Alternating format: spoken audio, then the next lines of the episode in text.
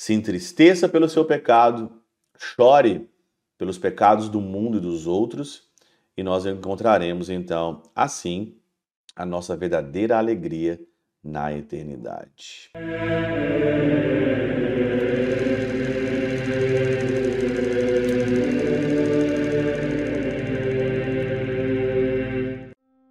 Do Pai, do Filho e do Espírito Santo. Amém. Olá, meus queridos amigos, meus queridos irmãos, nos encontramos mais uma vez aqui no nosso Teós, Viva de Coriésio, Percor Maria. Esse dia 13 de setembro de 2023, nós estamos na 23ª semana do Tempo Comum e hoje é dia de São João Crisóstomo. Isso mesmo, Boca de Ouro. Você que acompanha o Teós diariamente, você sabe que eu sou extremamente fã de São João Crisóstomo, né? E graças a Deus também São Tomás de Aquino, porque no seu na sua compilação aqui, né, do seu do, da, das citações dos santos, que é a Catena Áurea, ele cita muito São João Crisóstomo. E é isso que nós vamos fazer aqui hoje, né? Nós vamos ver as citações dele a respeito de Lucas, no capítulo 6, versículo de 20 a 26, que é o evangelho das bem-aventuranças. É claro, que se eu pegar aqui qualquer uma bem-aventurança, a gente pode ficar falando aqui uma hora consecutivamente aqui sem parar. Eu gostaria de pegar pelo, pelo, pelo, pela citação de São João Crisóstomo, queria pegar para a gente meditar o versículo 21 na segunda parte, 21b, que diz assim: Bem-aventurado vós que agora chorais, porque havereis de rir. Não é muito difícil você encontrar por aí gente que está chorando, gente triste, não é? A tristeza, o choro, né? As pessoas, elas de fato vive, vivem, ou nós estamos vivendo num mundo onde que não só chega notícias boas, não só, mas chega notícia muito ruim mesmo. E São João Crisóstomo diz que isso é muito bom. Olha aqui o que ele diz. A tristeza experimentada por causa de Deus, né? Tem tristeza que são experimentadas não por causa de Deus. Às vezes a gente fica triste porque quebrou o salto, porque teve um prejuízo material, né? Isso não é uma tristeza. Agora, a tristeza experimentada por causa de Deus é uma grande coisa e dá origem à penitência que leva à salvação. Tristeza pelos seus pecados, por exemplo. Tristeza porque você errou, às vezes eu sinto isso também na minha vida, né? Às vezes eu fico chateado porque eu falo comigo mesmo: você é tão burro, por que você caiu nisso de novo, né? Por que você viu isso? Por que você tocou nisso? Por que você comeu demais? Por que você bebeu demais? Você é tão burro, né? Para que que você fez isso? E isso acontece conosco, né? Tristeza, mas isso gera penitência. E a penitência, a salvação. Por isso Paulo, quando não tinha mais pecados próprios, porque chorar chorava pelos pecados alheios.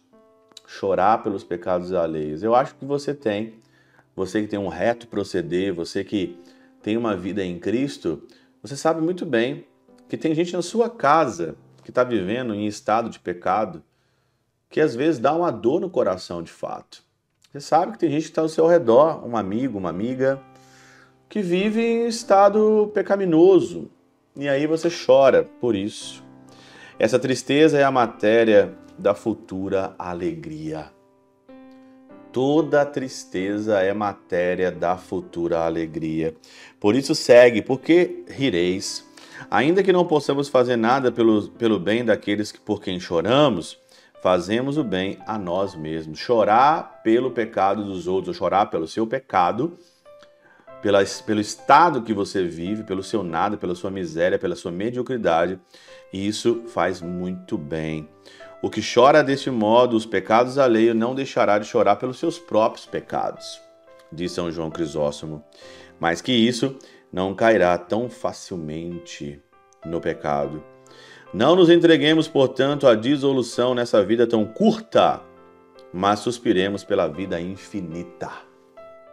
Essa é inspiração, pela vida infinita. É isso que eu choro nesse vale de lágrimas aqui, como nós cantamos quando nós rezamos na Salve Rainha, gemendo e chorando nesse vale de lágrimas, e esse vale de lágrimas mesmo, né? Não nos entreguemos, portanto, à dissolução numa vida curta, Não busquemos prazeres onde nasce, no mais das vezes, o pranto e a dor, mas nos entristeçamos com a tristeza que nos faz, que faz nascer o perdão. Olha, interessante que os prazeres aqui, né? Onde nascem os prazeres, né?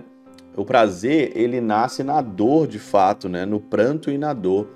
Porque tem uma lei dentro de nós que é essa lei, né?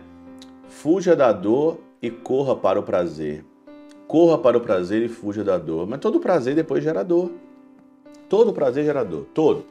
Todo prazer fútil, todo prazer fútil gera dor, né?